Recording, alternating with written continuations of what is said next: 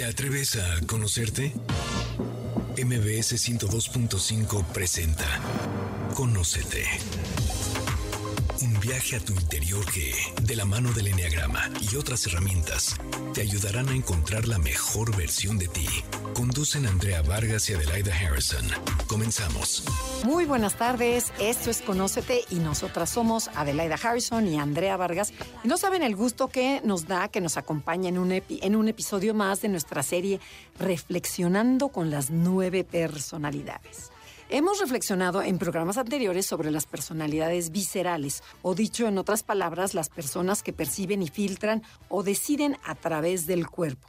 Igualmente ya tocamos la triada emocional, es decir, las personas que viven gran parte del tiempo en el corazón, perciben, filtran y deciden a través de sus emociones. Hoy nos toca hablar sobre la última de las personalidades mentales, estas personas que son más racionales y que viven gran parte de su tiempo en la mente, pensando y analizando antes de sentir o actuar. Hoy en específico tocaremos a fondo la personalidad 7, conocida como los optimistas, los soñadores, los aventureros, que representan el arquetipo de la alegría, la curiosidad y la innovación.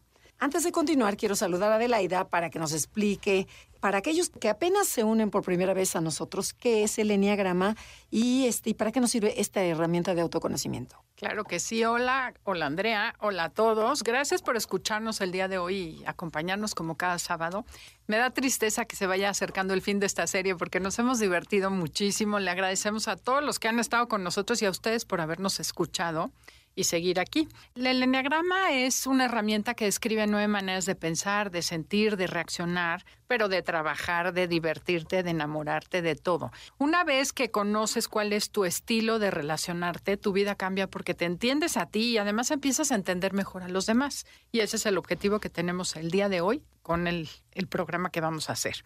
Y tenemos a tres super siete que conocemos hace mucho tiempo y bueno, quiero darles la bienvenida y agradecerles venir hoy en sábado hasta acá y al a Juanjo que viene de Ecuador. Juanjo, bienvenido. Te voy a saludar a ti porque estás en Zoom. ¿Cómo estás? Hola Ade, muchísimas gracias. Yo estoy feliz de poder compartir con ustedes. Gracias a Andre, gracias Ade por, por este camino recorrido con ustedes y, y por la invitación. ¿no? Yo súper motivado de poder conversar, de poder no sé, expandir un poquito esto del enneagrama y feliz, feliz de estar acá. Gracias por estar aquí. Bueno, aquí tenemos en vivo y a todo color a dos jóvenes mamás que no solo conocen el enneagrama desde que tienen como cinco años, porque sus mamás conocen el enneagrama hace mucho tiempo, sino que también lo aplican con sus hijos. Entonces también nos van a poder contar cómo es ser una mamá siete, una esposa siete y en el trabajo. Bienvenidas. Pili, ¿cómo estás? Hola, bien, muchas gracias y gracias por invitarme. Qué bueno que estés aquí. aquí. Y Ale, ¿Cómo estás? Bienvenida. Muchas gracias por invitarme. Estoy muy emocionada. Un poco nerviosa, pero emocionada de estar aquí. Ah, qué padre. Nos encanta que estén aquí. Antes de iniciar con las preguntas acerca de su experiencia con el Enneagrama, ¿qué les parece que ustedes, que son nuestros invitados siete, nos describan eh, de forma general cómo es la personalidad 7? Para que nuestro público se vaya adentrando en el tema y vaya descubriendo si existe algún 7 alrededor suyo o, o ellos mismos son 7. Entonces, ¿qué te parece, Juanjo, si tú nos platicas un poquito cómo es esta personalidad? A ver, yo les practico un poquito de, cómo es la personalidad, les voy a poner un antes y un después mío, que antes de conocer el enneagrama yo era una persona que pasaba mucho en mi cabeza pensando en que, en, en que otro lugar debe haber algo mucho más divertido de lo que estaba haciendo, de que de pronto había mucha expectativa en ciertas cosas cuando me preguntaban o cuando me ofrecían algún plan, alguna cosa, algún, algún evento al que ir y tenía más de un plan, decía todo sí y me estresaba mucho por comprometerme con todos. Entonces creo que esa, esa, ese entusiasmo me llevaba en momentos a frustrarme, a frustrarme mucho porque no, pude, no podía hacer todo lo que tenía planificado y dejaba muchas cosas a medias. Entonces ese era un antes del enneagrama y ahora después de entenderme soy una persona un poco más entusiasta igual, me gusta, me gusta salir, me gusta hacer mis cosas, pero me organizo de mejor forma. Ok, o sea, en pocas palabras se quieren comer el mundo. ¿Quién quiere comentarnos Exacto. algo más? Este, bueno, a mí algo que siento como muy claro que me hizo darme cuenta que era siete es por lo que dicen de, no sé si ubican lo que es FOMO, de Fear of Missing Out, y creo que yo sufro un poco de eso, que un poco mucho, que básicamente si una amiga pone un plan y sé que tengo algo, hasta mis hijos o lo que sea, dentro de mí digo, chingara, no debo de ir, pero si me muero, si no voy, sé que va a estar divertido y cómo va a perder esto, va a estar para ver tal, tal, tal. Y en mi cabeza no estoy pensando cómo hacerle de para no perderme ese plan que va a haber. Y luego se me juntan muchos planes y digo, hijo, pero si mis hijos los dejo acá, ahorita me pasa porque tengo hijos, entonces aparte de que tengo eventos y cosas, entonces tengo que organizar mi cabeza y mis planes en función a no perderme todas las cosas que va a haber y a ser responsable porque luego me doy cuenta que quiero ir a todo y pues no puedo ir a todo, pero en el, o sea, deep down me, Tu corazón sí quiere ir. quisiera estar en todos lados, la verdad. Y este y también me pasaba cuando estaba embarazada, que mi mamá me regañaba mucho porque me quedaba yo a veces hasta tarde con mis hermanos en cosas. Y me decía, Pili, ya no seas la cuñada incómoda, ya, ya es hora de irte, estás embarazada. Y yo, pero estoy aquí feliz, pasándola bien, no estoy haciendo nada malo, ni, ni podía ni tomar. O sea, me acuerdo que no era de la borracha que estaba ahí tarde, sino más bien que genuinamente me gusta estar en todo y decía, y si me voy a ir, me voy a perder una conversación, ¿cómo no voy a estar en esta parte de la conversación? Como que esa parte es la que me decía darme cuenta que, pues sí, soy súper siete de que no tengo que estar en todo y, a Y no perderme de y no perderme de nada. Ok, esa es característica importante para saber si es 7. ¿Y tú, Alexis? Yo creo que me di más cuenta con la evasión de, las, de la parte negativa, ¿no? O sea, esta necesidad de mantenerme ocupada para no sentir los sentimientos negativos, de siempre ver el vaso medio lleno, aunque solo quede una gota de agua, ¿no? Siempre estamos buscando como la parte positiva, la parte optimista, y luego hasta te ves ridícula, ¿no? Porque hay momentos donde sí tienes que estar triste, donde tienes que llorar, pero siempre estás como buscándole el lado, el lado positivo, y luego hasta complicado es, ¿no? Porque hay situaciones donde pues sí, no, no, no corresponde ser tan optimista o tan positivos. Ok. Ok, es buenísimo. Pero a ver, sobre la, sobre el FOMO, este, este, este rollo que dices, quiero estar en todas partes, perdón, ¿qué? Sí, antes de que sigas, quiero aclarar que también hay un término que estuvo aquí el, el que lo inventó, que dice el fear of missing a better option, una opción mejor. Entonces, bueno, para que tengan los dos términos en la mente. Ok, bueno, pero es cuando estás en este momento que es para todos los siete, que quiero estar aquí, pero también acá, pero en el cóctel, pero en la boda, pero en todas partes. ¿Qué pasa eh, si tu mente está en eso, cuando, en donde tú estés? Porque a lo mejor te tocó estar en la fiesta de niños y tú querías estar en la boda. O sea, ¿qué, ¿vives el presente? Esa es mi pregunta. ¿Qué tanto viven o su mente está tan en tantas partes que no disfrutan el presente? Eh, a mí sí me pasa. No soy tanto no vivir el presente, pero sí me doy cuenta a veces, porque tengo un esposo que es cuatro y que vive demasiado profundo todas las cosas. Y eso es una parte que a mí, cuando tomé el curso con AD, me hizo darme cuenta de que vivía a veces yo un poco por encima de las cosas. Como que no profundizo ni como que estoy viviendo las cosas como tan en lo que estoy, por vivir todo como que el momento por, por arriba. Siento que es una parte mía que creo que tengo que trabajar y que me hizo darme cuenta de que como las cosas, estar más eh, como viviéndolas más el momento sin estar pensando qué va a haber después. Ujú. O sea, sí lo has aprendido y lo has notado. Sí, mucho. ¿Tú, Juanjo? A mí, a mí me cuesta, la verdad. Yo cuando estoy, por ejemplo, en el ejemplo que pusiste del, del cumpleaños de los niños, eh, me descubro muchas veces en mi cabeza pensando en que pudiera estar en, qué sé yo, con mis amigos andando en bicicleta o de pronto tomándome una cerveza en algún otro lado. Y sí, me pierdo totalmente de esos momentos, a tal punto de que, de que me ha pasado que me dicen, oye, ¿te fijaste en lo que hicieron ahorita? Y es así como que regreso ese rato y digo, ay, no, no, estaba en otra. Y me, y me pasa común. Entonces, es como que te obligas también un poco a, a estar en ese momento presente, a conectar con tu cuerpo también. Ok, pues yo siempre tengo la, la inquietud. Entonces, ¿qué tan felices son los siete si no están, si quieren estar en todas partes, pero no están? Entonces, ¿realmente qué? ¿Cómo? A ver, cuéntenos, ¿cómo, cómo O es sea, este sí rollo? disfrutan la vida o se han cacha. A ver, el antes y el después. Antes es del enagrama y después. Hoy se dan cuenta que antes no disfrutaban a fondo y que realmente creías que estabas divertida, pero estabas pensando en qué foto vas a subir a Facebook o en contarle al otro lo que hiciste y no tanto en estar en el momento. Sí, como que la satisfacción duraba muy poco, ¿no? Entonces, porque lograbas algo y ya estás en lo siguiente, o estás en ese plan y luego luego te das cuenta que ya te aburrió y que quieres ir entonces a la fiesta con los amigos, o que no, mejor sí lleva a tus hijos a la fiesta infantil, o de ahí corre al cóctel o a la gala o al cine, ¿no? Entonces, antes, antes de que tomáramos el curso, pues sí, sí te das cuenta que sí estás contenta, pero necesitas como llenar ese, ese vacío muy, muy rápidamente, ¿no? Y entonces, conforme más haces cosas, más necesitas seguir haciendo más, como para Ajá, pero, mantenerte. pero yo ahí voy ahí, a ese vacío que mencionas, ese vacío sí lo sienten. O sea, y entonces lo quiero rellenar Total. para no sentirlo. Sí, totalmente, totalmente. Ah. Pero no eres tan consciente ¿eh? De por qué haces las cosas o por qué quieres planes, ¿no? O sea, yo me sentía súper productiva. Mientras más planes tengo en un día y mientras más citas puedo organizar y mientras más complicada sea la logística que yo tengo que lograr acomodar, más orgullosa estoy de mí. Y no necesariamente estoy disfrutando cada plan. Estoy en una cosa y ya me quiero ir a la siguiente y ya te tienes que ir a la siguiente. Entonces quedas mal con todo mundo. Tampoco estás feliz y plena porque no logras estar, no logras conectar con la gente. La gente ya luego ni se acuerda si fuiste, porque vas media hora y te fuiste. Entonces, como, ay, pero estuviste. Entonces tampoco disfrutas los planes. Entonces, sí, este. O sea, sí estamos felices y alegres, pero sí tenemos como esa necesidad constante de, de buscar satisfacción. Ok. A mí me sirvió más bien que yo nunca me había dado cuenta. Como que siento que he dado una cosa mala por tapar con cosas buenas. Como que mi vida siempre la veía positiva y me sentía muy feliz y plena. Justo lo que me comentabas. Y hasta hoy en día, la verdad, siento que me cuesta trabajo ver algo malo en las cosas. Entonces, a mí me ha servido darme cuenta que no es malo también a veces el que pues puede haber cosas malas y puedes hasta llorar por algo malo sin significar que es- estás triste, sino que puedes igual salir feliz, pero que pues puedes hablar de tus, tus sentimientos, de algo malo que pasó. Y como que a mí esa parte me hizo darme cuenta que no tiene nada que ver con ser feliz o triste, sino que simplemente hablar tus sentimientos es también hablar de ti mismo y que es algo bueno también sacar esas cosas, porque luego siento que las tapamos y las tapamos y las tapamos. Y luego en algún momento, no me ha pasado, pero algún día va a explotar ese tapón, ¿no? Claro. Entonces, ahorita puedo verlo muy bonito, pero me siento muy feliz, pero algún día va a haber algo malo que pase y como siempre lo tapé, pues nunca lo dejé.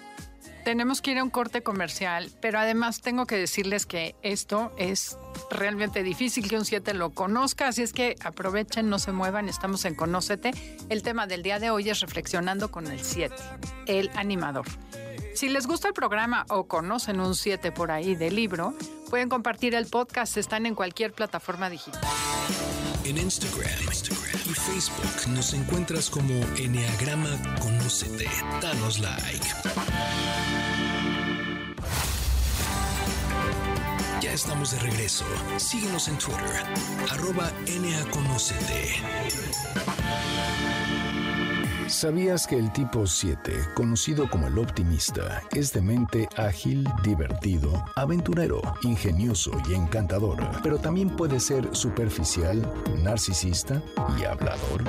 Conócete. Ya regresamos, esto es Conócete y nosotras somos Adelaida y Andrea y estamos reflexionando sobre la personalidad 7 con tres grandes invitados. O sea, ellos han estado en nuestra escuela de Enneagram Coaching Center, ya van muy avanzados y todo el mundo sigue creciendo. No es porque ya estén aquí, es que ya dejaron de crecer, son lo máximo, pero ya están en un nivel de conciencia mucho más amplio que cualquier otro. Entonces, bueno, mil gracias por estar aquí otra vez. Y bueno, ¿cuál creen que sea para ustedes la mayor habilidad, tanto propia o del 7 y, la, y el mayor limitación o el área de oportunidad? Juanjo, vas. A ver, para mí, la, la- esta parte de ser muy positivo me, me ha traído algunos conflictos, la verdad, y me ha dado muchas, muchas alegrías también, porque el hecho de ser positivo, de hacer las cosas con ese positivismo, me ayuda a ver mucho los, las, las cosas que puedo hacer y cómo lo puedo sacar. Me ayuda a un montón a empatizar con la gente y ayudarles a salir de su mal momento. Pero como anécdota les cuento que, que estuvimos por Disney con mi familia y estaba tan positivo que decían, ay, no, esta montaña rusa, y yo les empujaba, entonces les decían, no, no, vamos para arriba, ya estamos aquí, súbanse. y cuando me di cuenta, esa, ese entusiasmo, ese positivismo que tenía de ya estar ahí, de disfrutar y todo, me le fui por encima a todo el mundo, no me importaba si estaban cansados, si ya no querían subir, si querían regresarse a la casa. Entonces, imagínate, para mí era una fiesta total, yo estaba entusiasmado, súper bien, me la pasé bomba. ¿Y la cuando familia regresé lo- dije, lo? "Caray, o sea, me fui, me fui en esta sí, que me fui en mi lado positivo, en mi entusiasmo y todo, y, y se convirtió en ese momento en una debilidad grandísima, porque no me importó el resto. Pero a ver, pero la familia, eh, para ellos era una pesadilla estar ahí en Disneylandia y echándose en la O, montaña o rusa. sea, te- tengo una foto de unos sobrinos míos dormidos en el parque, porque les decía, no, ya vámonos, vámonos, y se cansaban y teníamos que parar un rato y ellos estaban dormidos en el piso, o sea, imagínate qué, qué nivel de cansancio tenían ellos, y yo ahí, Pero no, el dale, siete que estaba todo lo que da. fiesta". Oye, te- tengo una sí, sí, anécdota de total. mi hija 7, que un día fuimos a la feria y le pido a una chica que iba conmigo, le digo, oye, ¿la acompañas a tal juego? La pobre le volvió el estómago porque esta niña no se bajaba. De otra y otra y otra y otra. Bañada quedó. Bueno, cuéntenos qué otra cosa tienen como habilidad que luego se les voltea.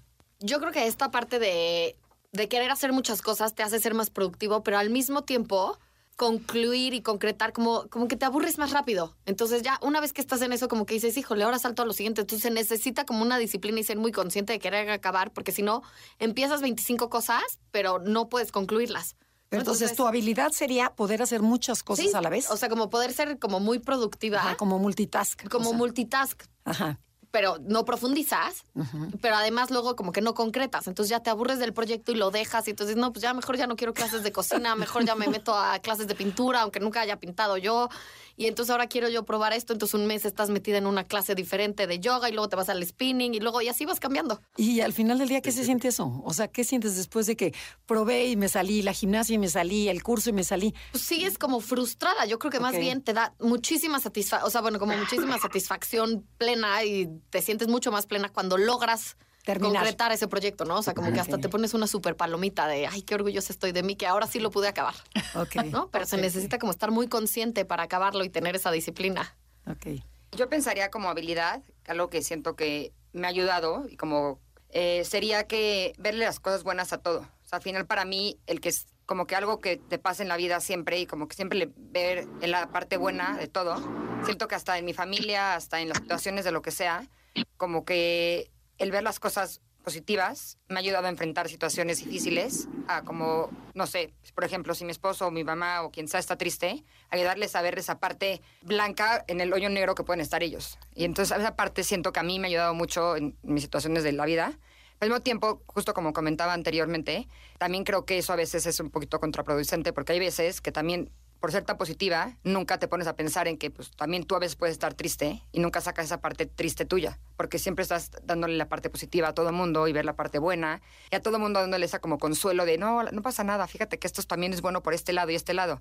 Y como que nunca te, te sientas a ver tú, que también tú igual necesitas que alguien te diga, oye, sí puedes estar triste o sí, esto también, sí está, qué padre que lo veas padre, pero también pues, no está tan padre, ¿no? Ok, pero bueno, yo quiero añadir, de, es que lo acabo de escuchar y me llamó mucho la atención. Era un empresario, siete, de una empresa de tecnología de muchos millones de dólares, en donde él dijo en la pandemia, todos para adelante y vamos, y aquí está prohibido el fracaso. Ese es nuestro mantra. El mantra no entra en nuestra casa. Y, y todo el mantra no entra en nuestra casa. El, ma- el- fracaso. el fracaso no entra en nuestra casa. Y la gente de la compañía decía, es que esto no va a salir. O sea, estamos tronando y el jefe, no, vamos muy bien, van a ver que es echándole ganas, levantándonos más temprano. Y decían, es que no, y nadie se atrevía a decirle. Dice que fue el mayor fracaso que ha tenido por la cantidad de millones de dólares, pero además también de sus siete, que dice, ese optimismo de no querer ver la realidad tal cual es, porque dice, si tú sueñas, el mundo se mejora. Dice, pero la realidad es otra. Dice, cuando vi eh, económicamente que tuvimos que correr a casi la mitad de la compañía, dice, ahí sí fue, se me entró una depresión terrible y me di cuenta del peligro de este siete, ¿no? De ver, tratar de ver la vida siempre positiva y no tratar de ver la realidad. Que bueno, se presta mucho eso, ¿no? Sí, totalmente.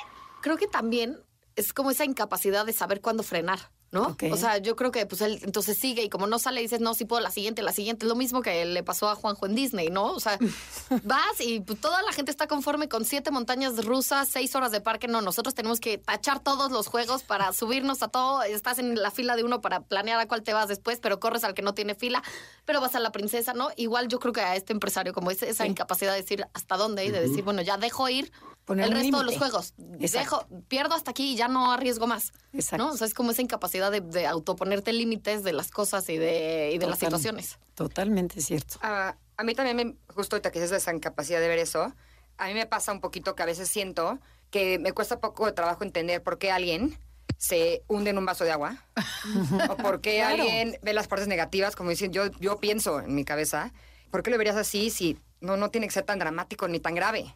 Un cuatro, por ejemplo. Sí.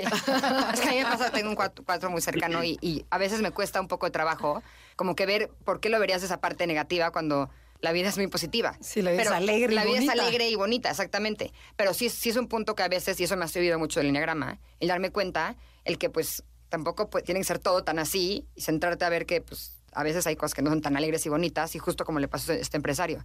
Hay, donde- como es- hay que ver dónde parar, ¿no? O sea, dónde pues... saber acotar. Oigan, y otra cosa que queremos saber es qué papel juega la seducción en su vida. O sea, tienen una sonrisa hermosa, un lado amable, y ustedes, en vez de imponerse, usan su encanto para seducir y para conseguir lo que quieren. Se dan cuenta que pueden ser muy manipuladores y que además les sale súper bien porque le venden agua a los esquimales. ¿Quién nos quiere O sea, ¿sí están conscientes de esa seducción que usan? O les sale natural y no la aprovechan al O ni, máximo. o ni se dan cuenta. Yo creo que la verdad no te das cuenta tanto hasta que tomas el curso y de repente escuchas y dices, híjole, sí soy así, ¿no? O sea, si tienes un plan, el, el día de mi cumpleaños siempre tengo algún plan y siempre es como, oye, pero mamá, ¿qué te parece que nos me festejas el 9 porque es domingo y entonces así no tenemos prisa, ¿no? Y en la realidad estás manipulando para que salgan los planes eh, porque tú quieres hacer algo el 10, pero ya tienes el 11, pero ya tienes el 12 agendado y entonces necesitas mover a todo mundo para que el 8 puedan comer. Entonces sí, o sea, no- te das cuenta, te sale muy natural, yo creo. Ay, Fili, cuéntanos tu ejemplo de, de los viajes, cuando empiezan a planear un viaje familiar y ya lo que te dice tu suegra. Ah, que mi suegra siempre me, me comenta que siempre estoy como un paso adelante de que van a planear un viaje, lo que sea, y me dice, está tal fecha, tal fecha, tal fecha. Y justo sin darme cuenta ya tengo siempre algo que estoy planeando y casi tengo que tener mi calendario exacto porque quiero estar en todo y al final pues no puedes estar en todo. Entonces siempre como que es de, ¿y qué vas a tener ahora porque no vas a poder venir? ¿No? O sea, como esa parte de que pues, al final quieres estar en todas las cosas. ¿Y tú, Juanjo, qué tan seductor te consideras? A ver, yo hasta que hice el curso realmente no me había dado cuenta. Cuando hice la primera, la- el primer módulo contigo, Andrea, y, yo te decía Andre y hola Andre y todo. Y cuando llego a un restaurante, soy así. Por ejemplo, el otro día me fui a comer pizza y estábamos ahí sentados y le decía a la chica, la camarera, le digo, oiga, digo, ¿y, y qué hacen con los pedacitos de masa que le sobran? ¿No será que me puede regalar una, una porción y así? Y la verdad consigues eso, porque tienes así del que llegas y le saludas con, con entusiasmo y todo. Y claro, me vino trayendo la porcioncita del- de, los palitos de queso y todo. Decía, no tenga cortesía de la casa. Y uno así como normal, no natural. Exacto, seductor de serpientes. que- Fili quiere contarnos algo. No, es que justo este, ahorita que comentabas de lo de los viajes, eh, estaba un poco distraída, no acabé de como comentar cómo iba. Que al final a veces mis suegros organizan viajes y sin darme cuenta, hasta yo después como platicándolo, me di cuenta que yo manipulaba un poco a la familia. En el sentido de, oye, igual estaría bien que fuera de esta manera en este día, porque yo creo que la- el clima en estos días no es tan bueno. Y, y- y como que al final, como decías tú, Ale, ni te das cuenta que lo estás haciendo, porque en el fondo tú quieres que se hagan las cosas en función a como te acomodan mejor. Claro. Y naturalmente haces como que la planeación desde antes para que te salga como tú lo quieres. Pero es. No, no, no me di cuenta yo creo que de esta situación hasta que lo empecé a como que contar anécdotas y Ade me decía, es que esto es de mucho, de un 7. Alguien normal no haría la manipulación de esa manera para que salga todo a tu manera. Claro, todos manipulamos, pero de diferente manera y por distinto motivo, ¿no? Cada quien queremos algo diferente y el 7 quiere pasarla bien y que las cosas salgan de la mejor manera posible. Pueden ser muy perfeccionistas, pero con tal de que el plan sea perfecto para ellos. Y no es, no por eso son uno. Ok, bueno, a ver, yo quisiera pasar a otro tema ya más profundo. Para esta personalidad alegre y divertida, sabemos que tocar el dolor, la monotonía, el aburrimiento, el compromiso, les cuesta mucho trabajo. ¿Se han puesto a analizar por qué? ¿Por qué les cuesta tocar la tristeza? ¿Por qué? ¿Qué es lo que sienten si algo sale mal y por qué no me quedo ahí? ¿Por qué no siento toda la gama de sentimientos y rápidamente quiero ir? Y creo que nos tenemos Sí, creo que mejor nos vamos a un corte comercial porque esto viene bien profundo y no tenemos mucho tiempo. Esto es Conócete. El tema del día de hoy, reflexionando con los siete, que son los optimistas del Enneagrama. Y comuníquense con nosotros en redes sociales. Tenemos un chorro de cosas. El martes vamos a estar contestando todas las dudas que surjan acerca del programa. Y no se lo pierdan, Enneagrama Conócete en Instagram y Facebook. O mándenos un correo a info.enneagramaconócete.com donde les podemos dar información sobre cursos, talleres, coaching o muchísimas cosas. En Instagram, y Facebook nos encuentras como Enneagrama Conócete. Danos like. Ya estamos de regreso. Síguenos en Twitter, arroba NAConócete. El optimista es espontáneo, aventurero, hiperactivo, divertido, flexible y siempre busca el lado positivo de la vida. Su punto ciego es la gula. Conócete. Ya regresamos. Esto es Conócete y nosotras somos Adelaida Harrison y Andrea Vargas y estamos transmitiendo desde MBS Noticias Ciudad de México. Bueno, nos quedamos eh, reflexionando con la personalidad 7 y sabemos que esta personalidad es- son muy alegres, muy optimistas, seductores, encantadores. Sin embargo, tocar el dolor, la monotonía o el aburrimiento les cuesta mucho trabajo. Entonces se quedaron a punto de contestarnos y ya nos mandaron a corte comercial. Cuéntanos, Juanjo, ¿qué les pasa al 7 cuando pasa alguna tragedia en la familia o en alguna situación difícil? ¿Por qué se escapan? ¿Qué, ¿Por qué no se quedan ahí a tocarla?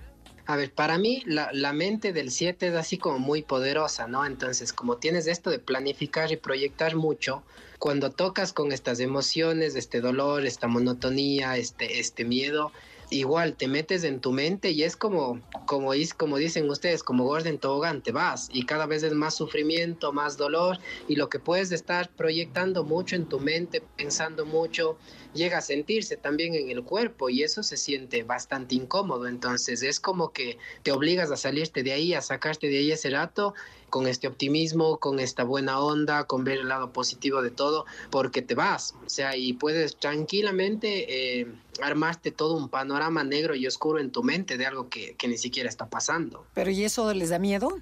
A mí sí, a mí particularmente sí, o más que miedo, no sé, me incomoda, es una sensación incómoda. Por ejemplo, justo el día de hoy, eh, un, un tío falleció, un tío de mi esposa, y yo le dije, bueno, yo me quedo con la nena aquí trabajando, ándate vos al velorio. Entonces, socialmente es mejor que yo esté con ella, pero yo le digo, no le vamos a llevar a mi hija, cómo se vaya a sentir esto. Entonces, es mi excusa también para no ir, pero es así como que no, me siento incómodo al tocar con eso. Pero ve, ah, te fijaste que hiciste la racionalización, ¿no? Que es el mecanismo de defensa Totalmente. del 7. Que sí, sí, sí, rápidamente Y, y lo ahora luego con mucha conciencia. Justificas cualquier cosa con tal de no tocar el dolor, no ir al velorio o no estar en esa parte dolorosa. Exacto. ¿Y ustedes?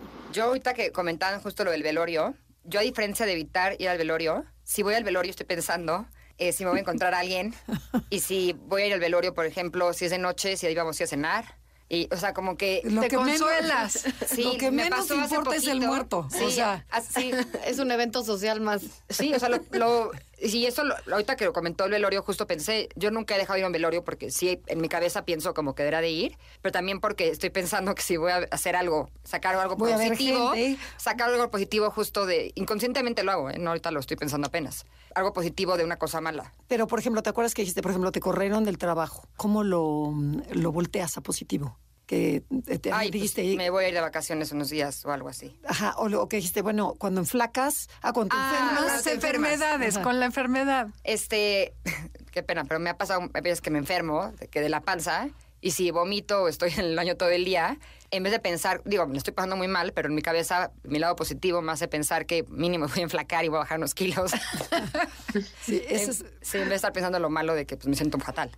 Ok, pero entonces, a ver, Alexis, ¿por qué no se quedan en la tristeza y la sienten? y, O sea, ¿por qué me tengo que escapar? ¿Qué hay internamente? Yo creo que a mí sí me, sí me da como mucho miedo que sea como tan profundo o tan doloroso que luego como que no lo puedas superar, ¿no? Y entonces en lugar de ya ser optimista te quedes amargada por el resto de tus días, ¿no? O sea, como que... Pero creo que también a los que tenemos un cuatro cerca, como que es el, ap- el aprendizaje constante, ¿no? De sentir el dolor y de sentir la parte negativa, porque yo tengo una hija cuatro y se encarga todos los días De- de, de de- darte de la sufrir lección. por algo. Entonces diario estoy aprendiendo en que, bueno, sí puede salir, ¿no? Sí, o bueno. sea, sí es un recordatorio que la, la tristeza se acaba. Y desde la personalidad 7 queremos que nos digan qué significa para ustedes la palabra libertad. ¿Qué tan importante es sentirse libres, no tener compromisos y que nadie los mande o les exija? Ahorita me pongo a pensar qué horrible debe haber sido ser hija o hijo. Juanjo, creo que ver, quieres a- hablar. A ver. A mí me parece, a mí me parece que es que es una un sinónimo de ser siete esta palabra libertad, ¿no? Porque de hecho yo converso mucho con las personas y, y en mi casa tenemos una como una norma, digamos, que hemos conversado con mi esposa, que si es que te vas a tardar hasta más de las 2 de la mañana, pegues un timbrazo y digas, me voy a tardar más o no voy a llegar. Entonces, eso es inaudito para otras parejas, que uno no llegue a dormir, pero yo le digo, oye, a veces yo necesito quedarme con mis amigos o si salgo a tomar algo, o de última, quiero estar solo y ya está. Entonces, tener esos espacios de libertad son totalmente necesarios para un 7, totalmente necesarios. Sugerencias para ustedes. Este, a mí me pasa que creo que te- estoy casada con un número 8 que le gusta controlar, entonces ahí tuvimos como varios temas, pero yo en general siempre le digo así como, pues tú haz, haz lo que quieras y siempre me dice, y que me coma un tiburón o que me que cargue el payaso y yo no, o sea, te estoy dejando ser libre, o sea, como que creo que le ofrezco Lo que yo quiero. mucha libertad, que es lo que, lo que a Yo mí me gustaría, ¿no? O sea, lo que yo busco es que me digan, bueno, pues tú haz lo que quieras. Vete Yo con tus cuatas, Sí, o y si quieres participar, bienvenido. Y si no, no. Te quieres ir de viaje con tus amigos, vete. Te quieres ir a cenar, vete. O sea, a mí me encantaría como ese... Sí, esa libertad, ¿no?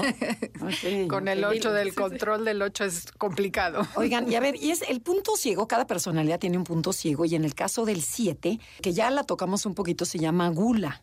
O sea, la gula, esta insaciabilidad, ¿no? Que yo quiero ir a la boda, pero también al cóctel, pero también al velorio, quiero estar en todas partes. ¿Nos pueden contar algún ejemplo casero que creo que tú, Alexis, lo contaste así como rápido en el corte comercial, de que esta gula de tengo que hacer tantas cosas, o sea, pero para que la gente entienda qué es la gula en el 7, o sea, O sea, de platicar mi día y por qué no Ajá. estoy bañada. Sí, sí. ya es la hora. Bueno, cuéntanos, ¿por qué hoy no no te bañaste? estar bañada. Es que tienes una necesidad de hacer, de hacer muchas cosas, ¿no? Entonces, sí, yo siempre pienso, sí hay forma de hacerlo todo, ¿no? Siempre te dicen, es que no se puede todo. No, claro que sí se puede, solo hay que sentarse a planearlo un poquito. Entonces, ca- organizas horarios, este... Eso es un tema de logística complicado, pero, pero yo siempre pienso que sí se pueden hacer muchas cosas.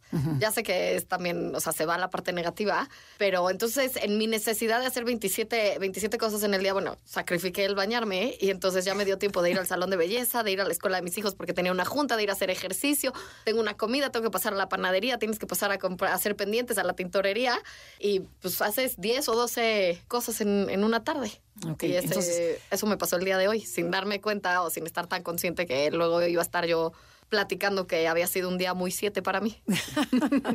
Ok, ¿alguien más que quiera comentar sobre la gula del 7 para que la gente lo entienda?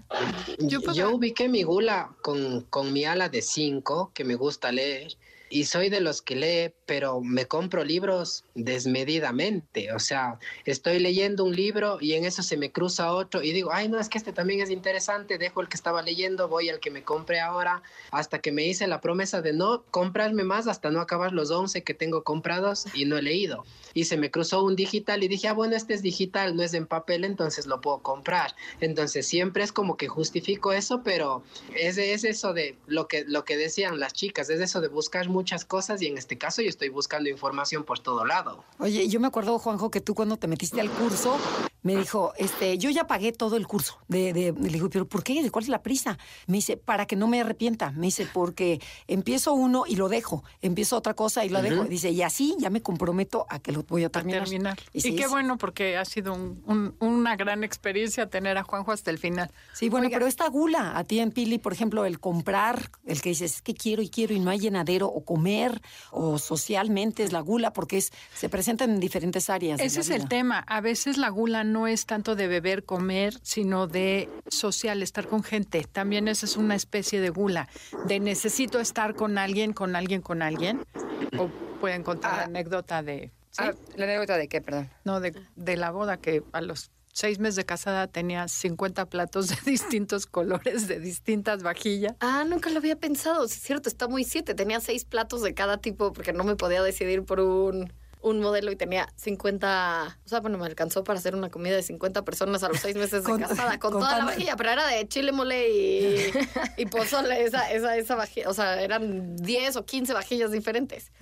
A mí en lo de gula me ha pasado más bien en que llevo aplazando y aplazando que quiero hacer como un negocio de algo porque me gusta, soy diseñadora gráfica y ya mucho tiempo que quiero empezar y emprender algo y llevo haciendo como mini negocitos desde hace mucho tiempo y siempre pongo de pretexto que porque mi hijo, que porque me casé y me fue a vivir fuera y por tal y por tal y es que en el fondo quiero hacer demasiadas cosas y cada vez, cada día digo, creo que hoy me late que voy a meterme con mi papá que es arquitecto a hacer una cosa de decorar y creo que al día siguiente ya digo, creo que me late más, que quiero este, emprender a hacer unas este, virgencitas que he hecho y las voy a empezar a hacer. Y como que en el fondo quiero hacer todo y nunca me he sentado me he dado el tiempo a decir, a ver, en el fondo, ¿qué es lo que quiero hacer? Pero como que quiero hacer todo y quisiera hacer un negocio de todo lo que se me ocurre que quiera hacer, sin realmente poner en- como que claro qué es lo que... O sea, es, un- es una gula mental. Quiero Sí. hacer tanto, tanto, tanto y que no hago nada. Y en el fondo no hago nada. Y no es agotador pues, tener esta, esta gula de quiero ir, llámese social, llámese en la mente,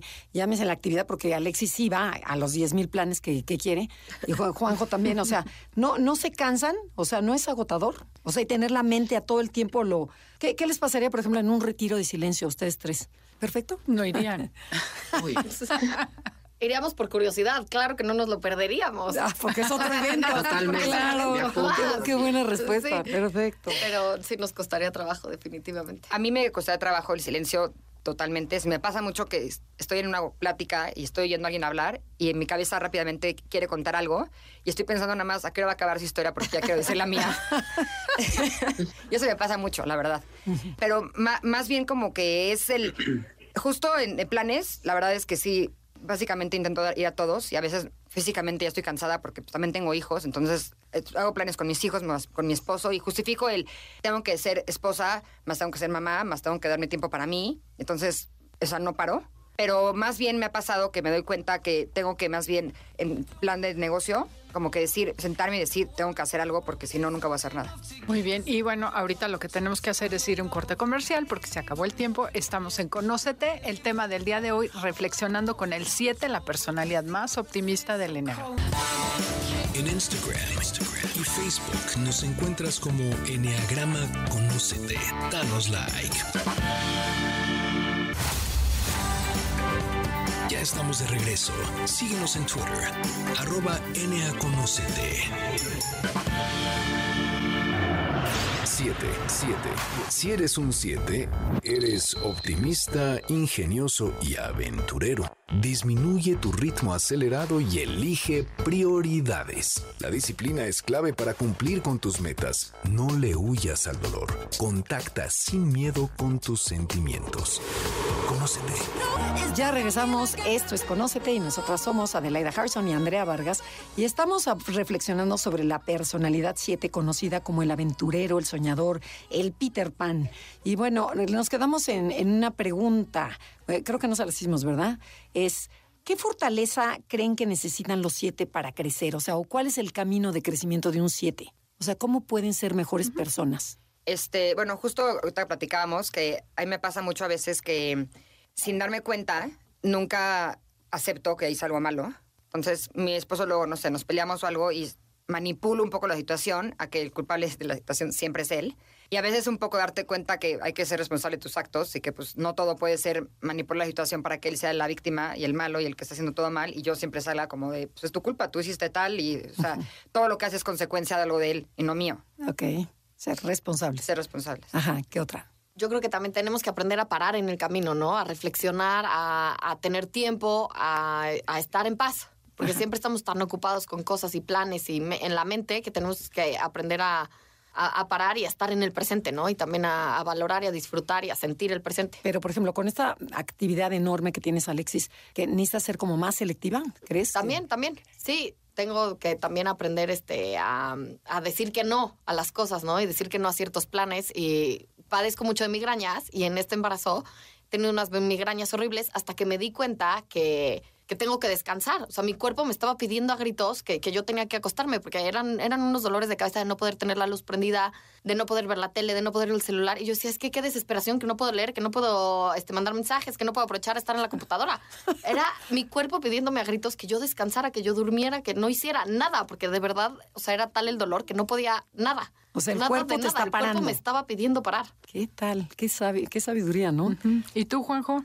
Para mí yo creo que el camino de crecimiento que me ha tocado a mí es esto de empatizar un poco, de profundizar un poco con lo que sienten las demás personas, porque al estar en este punto positivo no quieres tocar con lo que ellos están sintiendo. Y a veces es bueno eh, apagar la radio, dejar el teléfono a un lado, sentarte y escuchar y, y sentir desde la profundidad qué están sintiendo ellos también. Entonces creo que es algo lindo porque no es tuyo, pero llegas a sentir esas cosas y puedes ayudar en este positivismo desde un lado más profundo. Wow, qué bonito. bonito. Oye, quisiera saber si hay algo que les gustaría que la gente entendiera del 7 que no entendemos.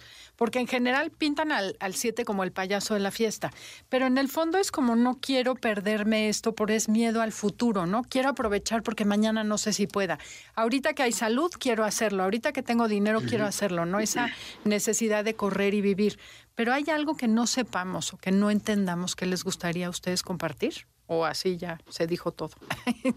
yo creo que nos cuesta conectar y que la gente entienda que no es personal, ¿no? O sea, que vivimos, o sea, que nos cuesta como profundizar. Entonces, que tenemos muchos amigos, pero pocos profundos. Y no porque seamos este, cerrados o mala onda o no queramos compartir, pero porque nos cuesta este, profundizar. Y en nuestras relaciones yo creo que también nos cuesta trabajo. Tenemos muchas relaciones, muchos amigos, pero nos cuesta trabajo como llegar a esta, a esta intimidad que mucha gente necesita y que mucha gente busca y que tal vez no están recibiendo de ti, pero no por mala onda, sino porque porque nos cuesta esa parte. ¿De qué se quejan sus parejas de ustedes?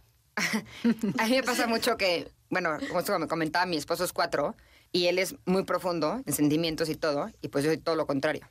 Y a veces como que me dices que tú no me entiendes, que yo al final siento demasiado y tú no sientes nada, ¿no?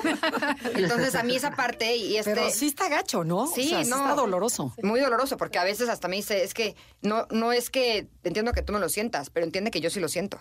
¿No? O sea, como que, por ejemplo, situaciones que hemos, por una tontería, pero cortamos un año cuando éramos novios. Y para mí fue un año de como de conocerme. es libertad. no tan así, pero a mí no me gustaba que me vieran que estaba triste, porque claramente pues, la pasé mal. Pero a mí nadie me vio así. Si lloraba, lloraba en la regadera, porque antes, y no, por, no porque no me vieran, sino porque pues, no me gusta que alguien me vea débil o triste. Es una como defensa mía. Y esto me hizo darme cuenta de eso. Cuando él, al revés, a él le gustaba que lo vieran que estaba tirándose al piso y que era un, todo un tema así, hasta el fin del mundo. Y yo ante él y ante todo el mundo estaba muy bien. Y él me dice, qué horror, que ante todo el mundo eras como que feliz, aunque sí te dolía. O sea, qué ofensivo, que tú feliz y yo sufriendo. Y esa es una parte que le ha costado mucho de cómo yo tomé una situación mala, o sea, que aunque la pasara mal, pues no, nunca lo demostré. Y él sí, ¿no? Entonces con él, como esa parte de pareja, fue muy difícil como el que, como cada quien lo toma. Y bueno, a, mí me ha tocado que lo que quizás no entienden de mí es esa necesidad de estar bien porque en algún momento la pasaste muy mal y que te sientes frustrado, te sientes la mayor parte del tiempo te sientes frustrado porque tienes muchas cosas y dejas a medias y te frustra no terminar eso. Entonces, creo que esa es una de las cosas que más escondemos la, la personalidad 7, lo escondemos muchísimo para que no se vea esa frustración y no proyectarla hacia afuera. ¿Y tu esposa de qué se queja?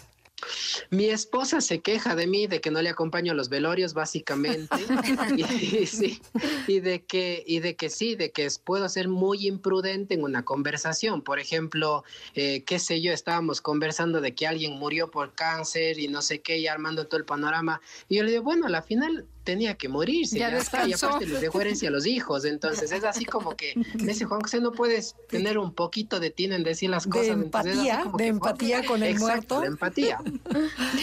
¿Y tú, Alexis, de qué se queja tu ocho? Siempre me dices que, Alexis, no puedes hacer todo. Yo, es que fíjate que tal vez sí. O sea, escucha mi plan, porque tal vez sí. Es como, no, no puedes hacer todo. Y yo, es que claro que sí, si lo acomodamos bien, se va a poder. Entonces, esa siempre es la queja. Pero no, se pero no se quejan esta parte de esta plática íntima que, por ejemplo, que puedo tener una pareja y que con el 7 es difícil ah, también, También siempre me dices que a ti no te gusta filosofar. Ajá. Entonces, o romantiquear. sí, no, no, a mí no me gusta filosofar, no me gusta romantiquear. O sea, me cuesta mucho trabajo profundizar y, abrirme y sobre todo la parte, sentirte vulnerable, ¿no? Cuesta, cuesta mucho trabajo. Si pudieran regresar el tiempo y encontrarse con su niño o su niña 7, ¿qué le aconsejarían que hiciera diferente?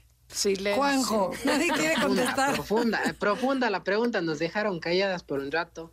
A ver, si yo pudiera regresar en el tiempo, le dijera a que, Juanjo que saque un poco el pie, sí, que saque un poco el pie del acelerador y que disfrute de lo que está haciendo, porque pasaron las cosas muy rápido y, capaz no las disfruté como, como, había, o como hubiese podido si, si estuviera conectado con lo que estaba haciendo. Ok, qué importante la conexión creo, creo que yo voy a decir algo de un 7 muy poco trabajado, pero yo le diría, no hay, o sea, no, no tendría nada que decirle. O sea, yo tengo bloqueado todo lo negativo. Cópiame, cópiame. Yo le diría, no hay tema, sigue por ahí, porque todo ha sido muy feliz, todo ha sido ha estado muy bien. Ajá. Entonces, no, sé, pero tal se vez vale. ahí se vale. Yo justo eso que dices de bloquear, no sé si es bueno o malo, pero a mí me pasa mucho eso, que las cosas malas las tengo bloqueadas hasta se me olvidan. O sea, luego alguien me pregunta, ¿y cómo estuvo tal? Y digo, pues no sé, ya en mi cabeza ya no sé cómo estuvo, si la pasé tan mal, porque lo bloqueé de mi ser. Entonces no sé si es algo bueno o si debería profundizar. Ajá. esas cosas, pero las tengo bloqueadísimas. ¿Qué le dirías? Bloquea todo lo negativo, ¿no? Pues yo le bloqueé y me ha funcionado hasta hoy. Oye, yo sí quiero comentar algo muy lindo de ese bloqueo que tienen los siete y esa resiliencia. Después de tener una hija cuatro y una siete, que la cuatro siempre te reclama que no contó contigo, que no estuviste, la siete dice que eres la mejor mamá del mundo porque como bloqueó lo negativo y tus neurosis, te dice, wow, es que fuiste la mejor mamá del mundo. Entonces también es lindo para los papás de siete esa parte. No digo que sea sana, pero es divertida. Ok, perfecto. Bueno, a ver, ahora vamos a hacer un- una, un una ronda de preguntas rapidísimas. ¿Cuál es el mejor consejo que han recibido en su vida? Por ejemplo, les voy a dar el, de, el de mi papá, ¿eh? que mi papá era un 7. Él decía, los malos momentos llegan solos, los buenos hay que fabricarlos. Él decía, júntate con amigos, haz fiestas, reuniones, porque la tragedia va a llegar. Entonces, haz las cosas bonitas. Ese para mí es uno de los mejores consejos que yo he recibido. Pero ustedes siete, ¿qué, qué consejo han recibido bueno? Yo creo que este, el mejor consejo me lo dio mi pediatra Ajá. hace como ocho años y me dijo, todo va a pasar, ¿no? O sea, pa- para bien y para mal. O sea, en los buenos y en los malos momentos, todo pasa. Entonces, eso también te ayuda a estar más en el presente de los buenos momentos, ¿no? Porque nos enfocamos muchos en, en mucho en estos momentos positivos, pero no los, no los disfrutas o no los aprovechas. Y si sabes qué pasa, igual también cuando estás en el dolor, saber qué pasa también te da Sí, que como dice, "Fiu, las herramientas de pasar". decir, ok, va a pasar y lo puedo sentir. Exacto. Buenísimo. Juanjo. A mí el mejor consejo que me dieron es una frase que me dijo alguna vez una profesora mía, que es suelta y confía, porque yo proyectaba mucho al futuro y, y ella me dijo empieza a confiar, empieza a confiar y empieza a soltar. Ok. Y bueno, última pregunta. Están a punto de ser liberados de este cuestionamiento y sufrimiento. ¿Qué consejo le darían a un papá o a una mamá sobre su hijo siete? Yo le diría un poco como lo que platicábamos del tema de libertad, que yo creo que el, el tema de que te hagan como pues, que te limiten en cosas y te quiten un poco la libertad de un 7, pues Alfred, yo creo que te podría frustrar. Digo, no, no lo siento, es justo, lo tendría bloqueado si fue mi caso. pero, pero siento que eso sería un tema que alguien como siete, que no te dejen ser esa persona libre de opinar, de decir y hasta esa parte positiva, Desde la carcajada, no, no lo controles, déjalo ser. déjalo ser. Ok. Pero yo sí le, le diría que les enseñen a conectar con la parte negativa y que tampoco pasa nada si no siempre estás feliz, si no siempre eres el optimista, si no siempre eres el payaso del salón, que no pasa nada, que se deje también sentir esa parte negativa porque también va a pasar. Ok. Wow. Juanjo. Y yo el mejor consejo que creo que le pueden dar es que le motiven a que sí puede hacerlo todo, pero que se organice, que si te organizas lo logras, para que no dejes todo a medias. Qué buenos Y- consejos. Sí. Yo quisiera otro consejo más. Justo lo que platicábamos de la parte de que no tiene nada de malo a veces profundizar en tus sentimientos. Como que siento que a veces vivimos un poco por encima y como que todo pasa y no pasa nada en la vida y que sí pasa y que no tiene nada de malo el que a veces puedas platicar tus sentimientos y que también te puede servir esa parte de pues conocer tu parte interna. Ay, pues ya se nos fue el tiempo. Medio gula, pero ya nos tenemos que ir. Esto fue Conócete y de verdad les agradecemos muchísimo haber venido, haberse abierto y haber expresado y contado todas sus, este, experiencias. Esperamos que a ustedes que están del otro lado del radio les sirvan, eh, les ayuden a entender a otros y les agradecemos mucho habernos acompañado el día de hoy. Esto fue Conócete, somos Andrea y Adelaida. Los dejamos con Concha León Portilla en el enlace 50. Sí, tristemente se terminó el programa. Gracias a todo nuestro equipo de producción, Janine, Felipe, Beto y por hacer posible este programa. Hasta la próxima. Te esperamos en la siguiente emisión para seguir en el camino del autoconocimiento. Conócete, MBS 102.5.